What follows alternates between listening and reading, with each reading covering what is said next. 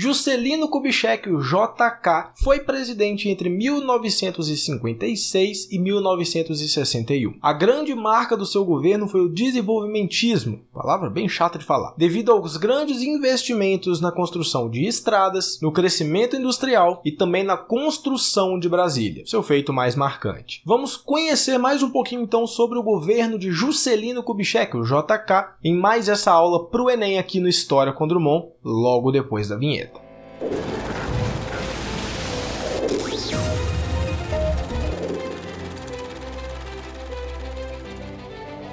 Durante todo o ano de 1955, grupos ditos conservadores articulavam para impedir a eleição presidencial e depois impedir a posse de Juscelino. A crise política gerada por essas tentativas de golpe, pois é, mais um na nossa história, seria, né, mais um na nossa história, levou o ministro da guerra da época, Marechal Henrique Teixeira Lott, a intervir na situação. E para isso, ele destituiu do poder o presidente em exercício, Carlos Luz, e colocou no lugar o Nereu Ramos. Esse contragolpe, vamos chamar assim, ratificou a posse de Juscelino para janeiro do ano seguinte. Então, mesmo em mais um cenário muito conturbado na nossa história, Juscelino assumiu o poder em 31 de janeiro de 1956. A campanha de Juscelino foi muito focada na defesa né, da necessidade de retomar políticas no Brasil que desenvolvesse a economia e promovesse uma forte industrialização aqui do país. Essa coisa de industrializar muito forte o país, né, substituindo as importações, vem desde a era Vargas que eu comentei na nossa última aula, tá no card aqui em cima para você conferir. Tanto é que para lançar essa ideia, ele criou o slogan famoso dele, né? 50 anos em 5. Ou seja, o equivalente a 50 anos de industrialização, de avanços e tudo em seus 5 anos de mandato. E eu não preciso nem dizer que essa campanha dele foi um sucesso, né? Obviamente, já que ele foi eleito. Mas esse sucesso veio em grande parte da habilidade de JK de articular com grupos políticos opostos, digamos assim, conseguindo um apoio muito amplo. Isso fica muito evidente quando a gente observa os grupos que apoiaram ele ali mais fortemente, como uma burguesia industrial, comunistas e militares legalistas. Pois é, uma galera bem diferente. Logo no início do seu governo, ele apresentou o Plano de Metas, né, que era o seu projeto para o desenvolvimento do país. O programa estipulava 31 metas que seriam cumpridas em alguns campos principais, como por exemplo na área da energia, transporte, indústria pesada e alimentação. No caso do transporte, por exemplo, o governo investiu muito, muito mesmo na construção de estradas. Tanto é que que estima-se que mais de 6 mil quilômetros de estradas foram construídas durante o governo de Juscelino. Foi aí, inclusive, que o sistema ferroviário no Brasil começou a ser desmontado aos poucos, né? Perdeu bastante força. Além disso, ele também investiu bastante no desenvolvimento de portos e aeroportos por todo o país. Esses altos investimentos aí, principalmente na área do transporte, mostravam uma preocupação de JK em interligar o Brasil de ponta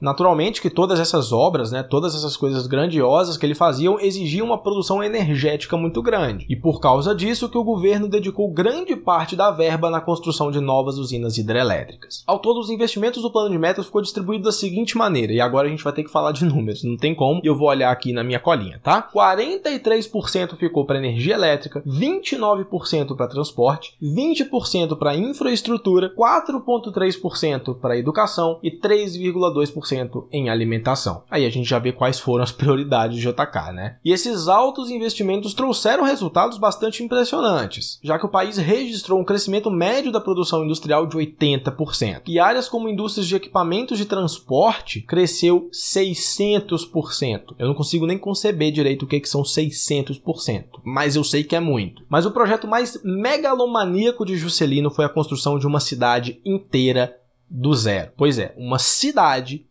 inteira do zero. O símbolo da sua visão de desenvolvimento, de progresso, né, foi a construção de Brasília, que passaria a ser a nova capital do Brasil. Ela já seria uma obra cara naturalmente, né, até porque estamos falando de uma cidade inteira do zero. Mas ela ter sido construída em tempo recorde fez com que essa obra ficasse ainda mais cara, muito mais cara. Isso porque, obviamente, ele sabia que ele tinha que terminar essa obra, né, ainda no seu mandato, porque dificilmente o seu sucessor continuaria com isso, seja por vontade própria, seja por falta de condição. Não sei, mas ele sabia que ele tinha que terminar no mandato dele.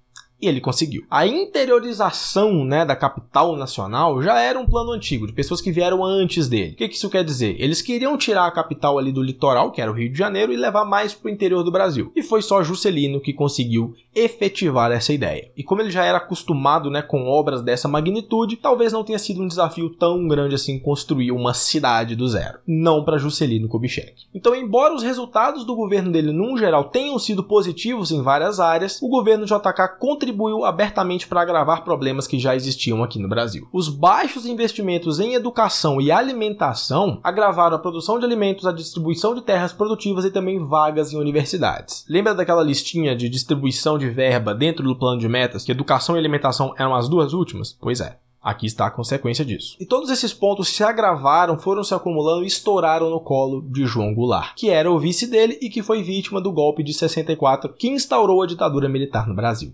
Olha que beleza. Além disso, todos os gastos do governo JK contribuíram muito para que a dívida externa do Brasil crescesse, tal ponto que chegasse no valor assustador de 3 bilhões de dólares. Se a gente fosse converter isso hoje em dia, a gente teria 15 bilhões 114 milhões e 300 mil reais. É dinheiro que eu não faço ideia de como que a gente conta é muita coisa. Mas a maior insatisfação da população era a inflação. Olha só, em 1957 essa inflação era de 7%. Já em 1959, só dois anos depois, essa inflação bateu 39,4%. Eu não entendo nada de economia, sei muito pouco de matemática, mas eu sei que esse aumento aqui é bastante grande ainda mais em dois anos. E falar do governo JK é falar de economia, né? Não tem como a gente fugir, já que isso foi o principal ponto do governo dele. Falou de governo JK, você lembra de desenvolvimentismo do Brasil. Não tem como dissociar essas duas coisas. O governo de Juscelino Kubitschek é sempre lembrado como os anos de ouro né, da nossa história. Isso por causa da febre de desenvolvimento que o governo dele trouxe. Esse otimismo, toda essa euforia vinha por causa da construção de Brasília, da Bossa Nova, que era um movimento que crescia na época, e também pela conquista do nosso primeiro título mundial Mundial na Copa de 58. Depois de seu mandato, quem assumiu o poder foi Jânio Quadros, que renunciou sete meses depois. Era louco, depois vale um vídeo só sobre o Jânio. E aí o seu antigo vice João Goulart é quem assumiu o poder. E como eu já mencionei, né, ele foi vítima aí do golpe de 64. E mais tarde, né, Juscelino resolveu formar a Frente Ampla contra a ditadura militar. Só que esse projeto termina de uma forma muito trágica para Juscelino Kubitschek. Ele morreu em um acidente de carro quando viajava de São Paulo para o Rio em 1976. O acidente aconteceu na Avenida Presidente Dutra, quando um caminhão atravessou a avenida e bateu de frente com o carro dele. Ele o